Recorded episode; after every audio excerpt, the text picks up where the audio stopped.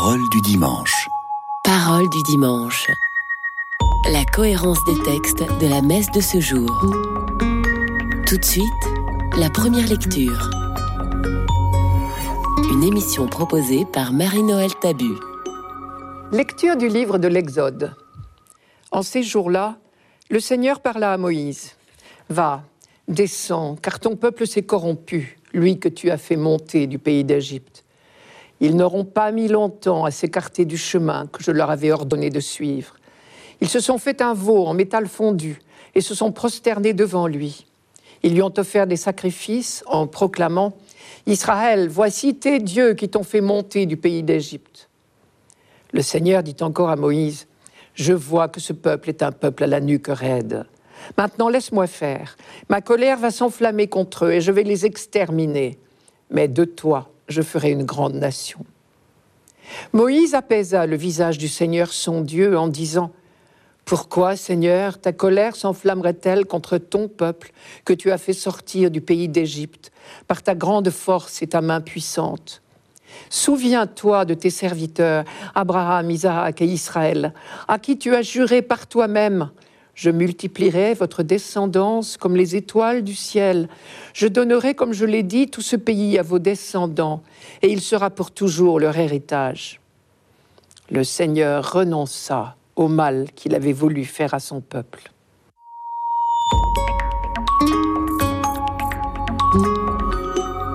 Clairement, la fabrication d'une statue a été considérée par Dieu et par Moïse comme une faute. Pour comprendre ce que représentait l'interdiction des idoles et en quoi la fabrication du veau d'or est une faute, il faut relire ce qu'on appelle le décalogue. La première phrase, on l'oublie souvent, ce n'est pas un commandement, c'est une affirmation. C'est moi, le Seigneur ton Dieu, qui t'ai fait sortir d'Égypte, la maison de servitude. Affirmation qui précède les commandements et les justifie. Elle en donne le sens. C'est parce que Dieu a libéré son peuple que maintenant il lui donne les commandements. Ceux-ci n'ont pas d'autre but que d'indiquer la façon de rester un peuple libre et heureux. Le premier de ces commandements tient en deux points. Premièrement, tu n'auras pas d'autre Dieu que moi. Deuxièmement, tu ne te feras pas d'idole. C'est très clair. Tu ne te feras pas d'idole, ni rien qui ait la forme de ce qui se trouve au ciel là-haut, sur terre ici-bas ou dans les eaux sous la terre. Tu ne te prosterneras pas devant ces dieux et tu ne les serviras pas, car c'est moi le Seigneur. Cette interdiction de fabriquer des idoles était très neuve pour ce peuple sorti d'Égypte, où pullulaient des statues de toutes sortes de dieux représentés sous des formes d'animaux. Et d'ailleurs, si les Hébreux, à peine sortis d'Égypte, ont eu l'idée de fabriquer un veau en or, c'est parce qu'ils en avaient déjà vu par exemple, on a retrouvé sur une fresque de la nécropole de Thèbes un jeune veau d'or représentant le soleil à son lever. Cette interdiction toute nouvelle est donc très exigeante. La preuve, c'est que irrésistiblement, le peuple désobéit.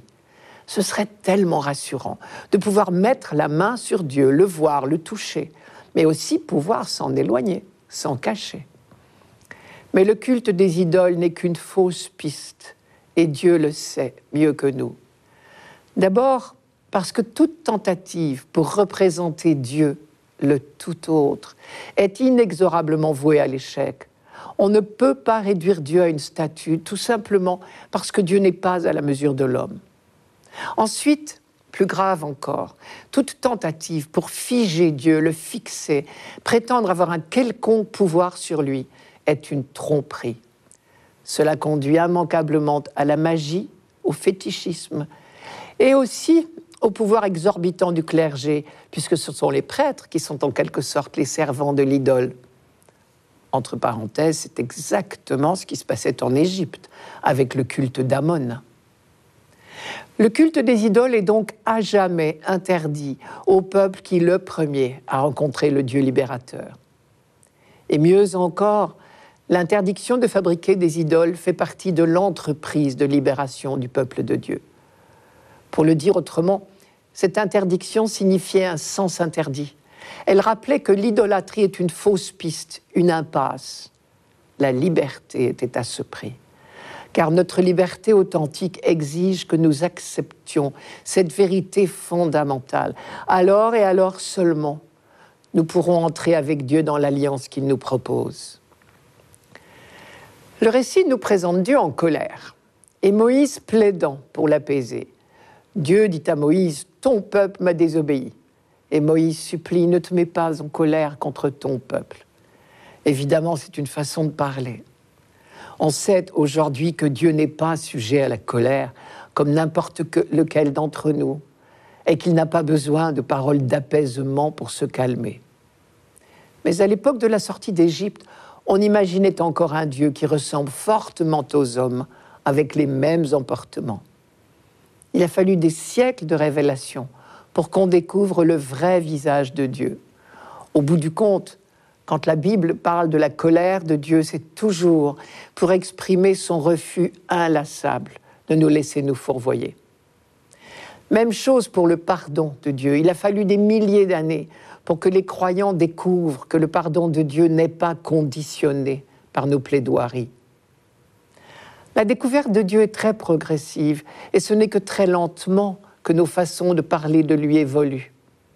Ce qui est extraordinaire dans ce texte, c'est que déjà le peuple fait l'expérience du pardon de Dieu. Un Dieu qui persiste à proposer inlassablement son alliance après chacune de nos infidélités. Enfin, le peuple gardera toujours en mémoire l'exemple de Moïse, lui le bénéficiaire des faveurs de Dieu, puisqu'il est le seul à l'avoir rencontré face à face. Il ne se désolidarise jamais de son peuple, même quand il est en faute.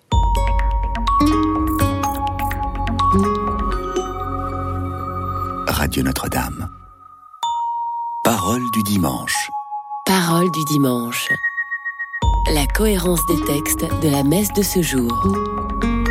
Tout de suite, le psaume. Une émission proposée par Marie-Noël Tabu. Psaume 50. Pitié pour moi, mon Dieu, dans ton grand amour. Selon ta grande miséricorde, efface mon péché. Lave-moi tout entier de ma faute, purifie-moi de mon offense. Crée en moi un cœur pur, ô mon Dieu, renouvelle et raffermis au fond de moi mon esprit. Ne me chasse pas loin de ta face, ne me reprends pas ton Esprit Saint. Seigneur, ouvre mes lèvres et ma bouche annoncera ta louange. Le sacrifice qui plaît à Dieu, c'est un esprit brisé. Tu ne repousses pas, ô mon Dieu, un cœur brisé et broyé.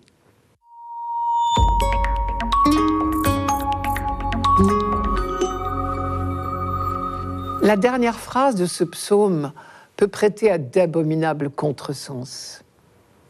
Le sacrifice qui plaît à Dieu, c'est un esprit brisé. Tu ne repousses pas, ô mon Dieu, un cœur brisé et broyé.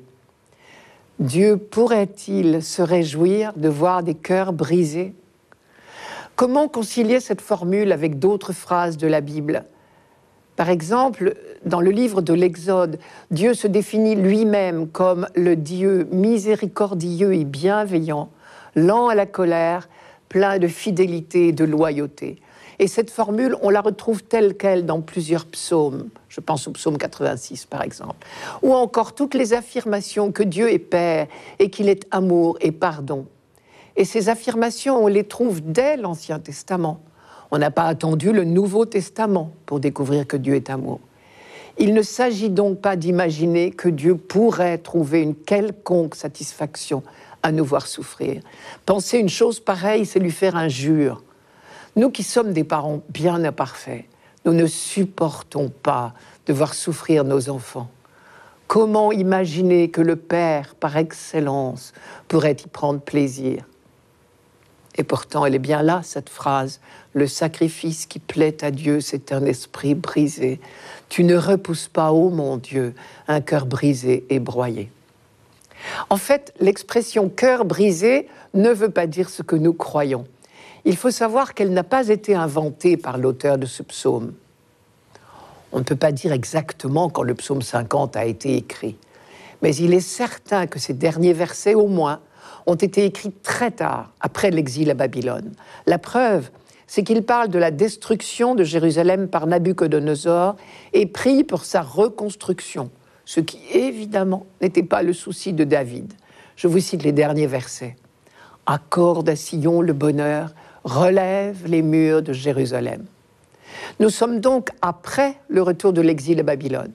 Or, c'est pendant l'exil que le prophète Ézéchiel a développé l'expression cœur de pierre, cœur de chair. C'est au chapitre 36 d'Ézéchiel. Je cite Je vous donnerai un cœur neuf, je mettrai en vous un esprit neuf, j'enlèverai de votre corps le cœur de pierre, et je vous donnerai un cœur de chair. L'auteur de notre psaume reprend cette image d'Ézéchiel. Ce qu'il appelle un cœur brisé, c'est le cœur de chair qui apparaît quand notre cœur de pierre, notre carapace, est enfin brisé. Un peu comme la coque dure de l'amande ou de la noix, quand on la casse, laisse apparaître l'amande elle-même, la noix qui est bonne. Et cela se traduit dans notre relation à Dieu et dans notre relation aux autres. Dans notre relation à Dieu, le cœur de chair, c'est tout le contraire des nuques raides dont parlait Moïse pendant l'Exode. C'était le sujet de notre première lecture. Dans notre relation aux autres, le cœur brisé ou le cœur de chair, c'est celui qui est compatissant et miséricordieux, un cœur tendre, aimant. Si l'image cœur de pierre, cœur de chair, cœur brisé est nouvelle, donc, l'affirmation que le sacrifice est avant tout affaire de cœur, elle ne l'est pas. Car si la loi prévoyait bien des sacrifices d'action de grâce, les prophètes étaient depuis bien longtemps passés par là pour critiquer violemment l'attitude un peu facile qui consiste à offrir des sacrifices au temple sans changer son cœur. C'est Miché, par exemple, qui s'adressait justement à des gens qui cherchaient à plaire à Dieu et se demandait quelle sorte de sacrifice Dieu préfère. Des veaux, des béliers ou encore de l'huile Rien de tout cela, répondait Miché dans une phrase superbe. On t'a fait savoir, ô homme, ce qui est bien. Ce que le Seigneur exige de toi, rien d'autre que respecter le droit, aimer la fidélité et t'appliquer à marcher avec ton Dieu. Visiblement, l'auteur du psaume 50 a retenu la leçon des prophètes. Et il l'a dédié au peuple qui se rend au temple de Jérusalem pour une célébration pénitentielle et qui lui aussi se demande ce qui pourrait plaire à Dieu. Pour célébrer le pardon de Dieu, le peuple se compare au roi David. Lui aussi avait péché. Et pourtant, il était le roi. Il avait tout reçu de Dieu. Il le devait tout. Lui, le petit berger de rien du tout, choisi, protégé, comblé par Dieu. Vous vous souvenez de ce qu'on appelle le péché de David?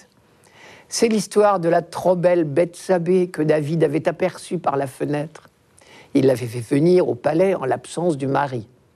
Un peu plus tard, quand il avait appris que Bethsabée attendait un enfant de lui, David s'était arrangé pour faire tuer le mari gênant, pour pouvoir épouser Bethsabée et reconnaître l'enfant. Après sa faute, David, rappelé à l'ordre par le prophète Nathan, est resté célèbre pour son repentir. À son tour, le peuple, qui lui aussi doit tout à Dieu, se reconnaît pécheur et annonce la miséricorde de Dieu. Et il veut rendre grâce. Et c'est là qu'il demande quelle est la meilleure manière de rendre grâce? Qu'est-ce qui plaît à Dieu? Et c'est que le psaume lui répond Le sacrifice qui plaît à Dieu, c'est un esprit brisé. Tu ne repousses pas, ô mon Dieu, un cœur brisé et broyé. La leçon est magnifique et encourageante Plaire à Dieu, au fond, c'est bien facile. Il suffit d'aimer.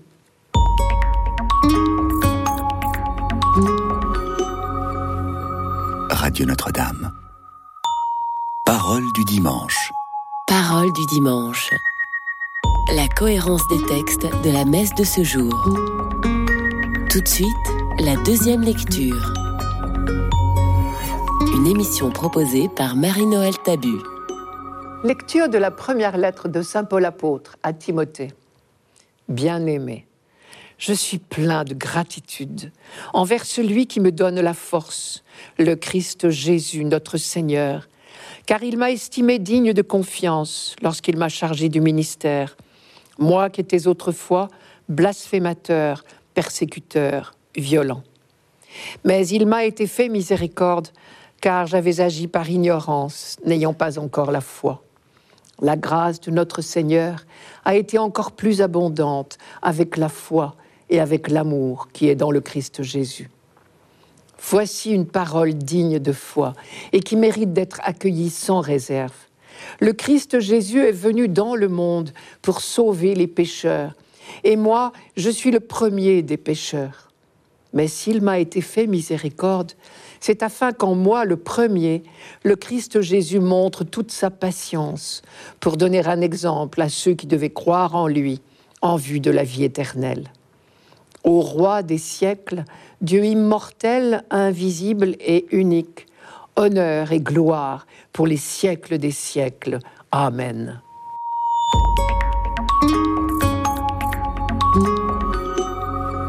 Il m'a été fait miséricorde, car j'avais agi par ignorance. On entend ici en écho la phrase du Christ en croix, Père, pardonne-leur, ils ne savent pas ce qu'ils font. Nous devrions toujours penser que ceux qui font le mal le font par ignorance. Pierre dit exactement la même chose aux Juifs de Jérusalem dans les actes des apôtres. Je cite, Je sais, frères, que c'est par ignorance que vous avez agi, ainsi d'ailleurs que vos chefs. Paul était d'une parfaite bonne foi quand il persécutait les, les chrétiens. Il croyait défendre le vrai Dieu, la pureté de la religion juive mais sans qu'il s'en aperçoive, il avait fini par se tromper de Dieu. À sa manière, il était devenu à son tour idolâtre, comme les Hébreux dans le désert, avec leur veau d'or. Il dit lui-même, je ne savais que blasphémer. Et cette erreur le poussait jusqu'au meurtre, puisque son seul objectif était d'emprisonner et de faire condamner les chrétiens. Paul est très lucide sur tout cela et d'autant plus émerveillé du pardon reçu, un pardon accordé gratuitement. Encore une chose très forte dans ces lignes et que l'on retrouve dans l'histoire de David, dans le psaume 50, comme dans celle de l'enfant prodigue, dans l'évangile de Luc, c'est que Dieu n'attend pas notre aveu, notre repentir pour nous pardonner. Paul, sur le chemin de Damas, n'avait que haine au cœur pour les chrétiens. Il n'a pas eu le temps de demander pardon qu'il était déjà tout baigné dans la lumière et la grâce du Christ. David a vécu la même expérience. Le prophète Nathan, venu le trouver après sa faute, a commencé par lui renouveler la confiance et la protection et les bienfaits de Dieu, avant de lui demander Alors, pourquoi as-tu fait ce qui est mal aux yeux du Seigneur? L'enfant prodigue, quant à lui, n'a pas eu des sentiments bien admirables. C'est seulement la faim qui lui a fait reprendre le chemin de la maison il n'a même pas eu le temps de réciter en entier sa petite formule toute faite que le père l'étouffait de baisers et commandait la fête. L'aveu est utile pourtant, me direz-vous. Oui, mais non pas pour nous contempler, nous. Ce que nous découvre l'aveu, ce n'est pas d'abord notre faiblesse, qui n'est plus approuvée, mais l'immensité de l'amour de Dieu, qu'aucune faiblesse, aucune noirceur ne décourage. L'aveu est utile surtout pour nous faire mesurer la grandeur de celui qui nous pardonne et aussi pour nous éclairer sur les conversions nécessaires. Ce n'est pas la petitesse du pécheur qui compte, c'est la grandeur de Dieu. D'ailleurs, le rituel du sacrement de pénitence et de réconciliation nous le dit bien. Quand il emploie le mot confesser, il précise le pénitent confesse d'abord l'amour de Dieu. Et le mot confesser veut dire proclamer. Donc le pénitent proclame d'abord l'amour de Dieu. Et là encore, Paul nous donne une leçon. Dans cette démarche pénitentielle à laquelle il se livre devant nous, ce n'est pas lui, Paul, qui est au centre, c'est le Christ. Le Christ qui lui fait confiance, le Christ qui lui pardonne et lui donne la force, désormais, d'annoncer au monde la générosité de Dieu. Autre élément très important de l'expérience du croyant, la responsabilité que nous donne le pardon reçu. Si le Christ Jésus m'a pardonné, c'est pour que je sois le premier en qui toute sa générosité se manifesterait. Pour le dire autrement, le pardon reçu ne nous engage qu'à une chose, le faire savoir. C'est une chose qu'il ne faut surtout pas garder secrète, mais qu'il faut crier sur les toits. Là encore, on croit entendre le psaume 50. Seigneur, ouvre mes lèvres et ma bouche annoncera ta louange. Sous-entendu, annoncera au monde ta louange. Celui qui se reconnaît sauvé devient un témoignage pour le reste du monde. Depuis la libération d'Égypte, le peuple libéré est devenu à la face du monde un témoin et une preuve vivante de l'existence de ce Dieu libérateur. De la même manière, Paul, pécheur pardonné, est devenu à la face du monde témoin et preuve vivante du pardon de Dieu accordé à tous les pécheurs. Voici une parole sûre et qui mérite d'être accueillie sans réserve. Le Christ Jésus est venu dans le monde pour sauver les pécheurs, et moi le premier, je suis pécheur. Mais si le Christ Jésus m'a pardonné, c'est pour que je sois le premier en qui toute sa générosité se manifesterait. Je devais être le premier exemple de ceux qui croiraient en lui pour la vie éternelle. Et réellement, ce pardon reçu a ouvert les lèvres de Paul et il annonce au monde la louange de Dieu. Et précisément, la dernière phrase de ce passage, c'est une pure louange de Dieu. Honneur et gloire au roi des siècles, au Dieu unique, invisible et immortel, pour les siècles des siècles. Amen.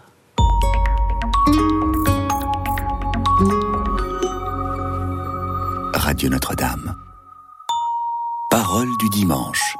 Parole du dimanche.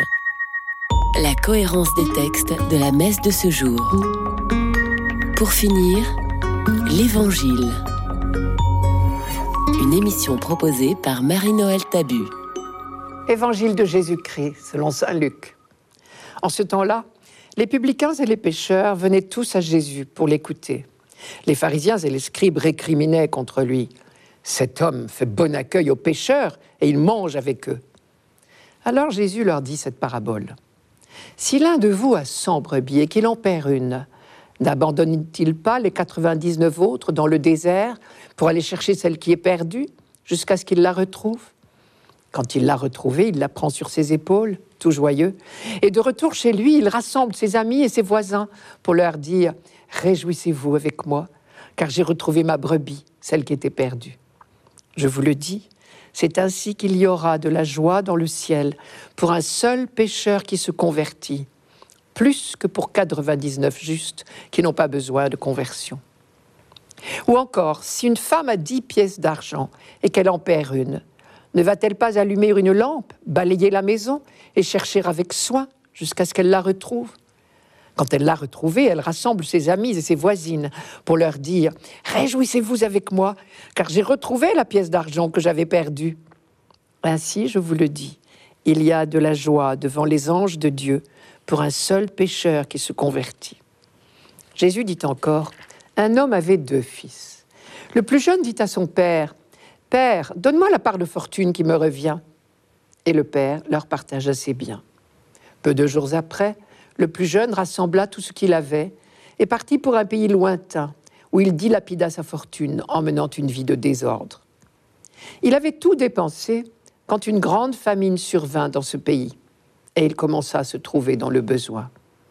Il alla s'engager auprès d'un habitant de ce pays qu'il envoya dans ses champs garder les porcs.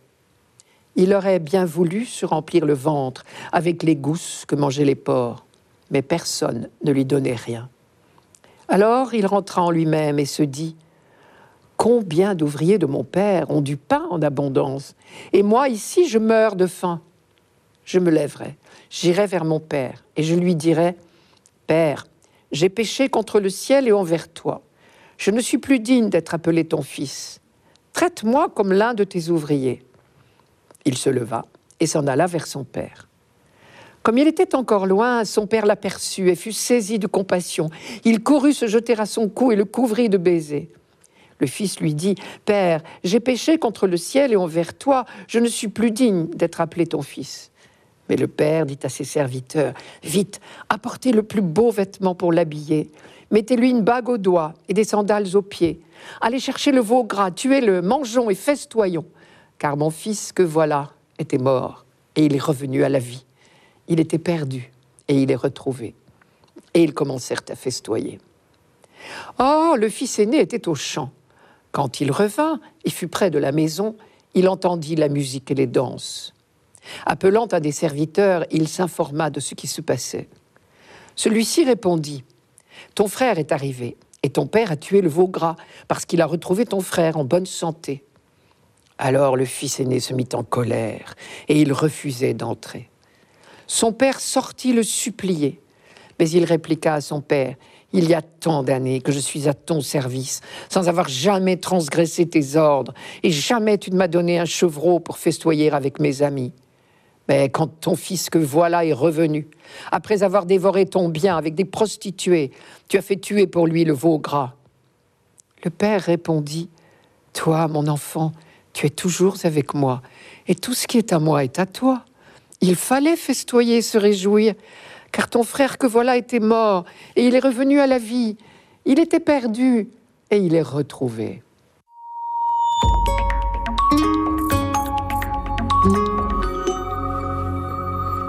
Cet homme fait bon accueil aux pécheurs, et il mange avec eux. Dans la bouche des scribes et des pharisiens, c'est un reproche. Mais au contraire, pour l'évangéliste et pour nous-mêmes, c'est bien sûr un sujet d'émerveillement. Pourquoi? Parce que nous n'aurions pas l'audace, ni les uns ni les autres, de nous compter parmi les 99 justes de la première parabole. Chacun de nous est ce pécheur, invité à donner de la joie au ciel par sa conversion. Entendons-nous bien, le mot conversion ne signifie pas changement de religion, mais un changement de direction, un véritable demi-tour. Nous tournions le dos à Dieu et nous nous retournons vers lui eh bien, nous pouvons nous dire que chaque fois que nous avons pris la décision de faire demi-tour, nous avons donné de la joie au ciel. Pourquoi une telle joie quand nous prenons le chemin de la réconciliation? Parce que Dieu tient à nous comme à la prunelle de ses yeux. Et l'expression n'est pas trop forte, je ne l'ai pas inventée, elle nous vient tout droit de l'Ancien Testament et plus précisément du livre du Deutéronome. Je cite, Le Seigneur rencontre son peuple au pays du désert, il l'entoure, il l'instruit, il veille sur lui comme sur la prunelle de son œil. Il veille en effet au point de partir lui-même à la recherche de la brebis perdue, car il sait bien qu'elle ne reviendra pas toute seule. Il veille au point de mettre la maison sans dessus-dessous pour retrouver la pièce. Et s'il ne part pas lui-même à la recherche du prodigue, c'est pour respecter sa liberté. Mais il veille, là encore, au point d'attendre sur le pas de la porte l'ingrat qui est parti au loin et de l'accueillir par une fête, sans s'interroger sur les véritables sentiments de son fils, car on peut quand même se demander si la contrition du garçon est vraiment parfaite. Et plus tard, il supplie le fils aîné parce que pour lui, la fête n'est pas complète s'il en manque un.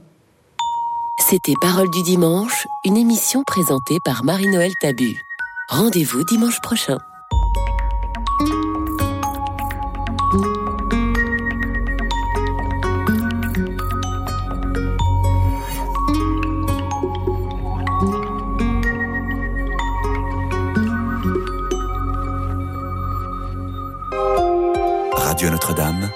La vie prend un sens.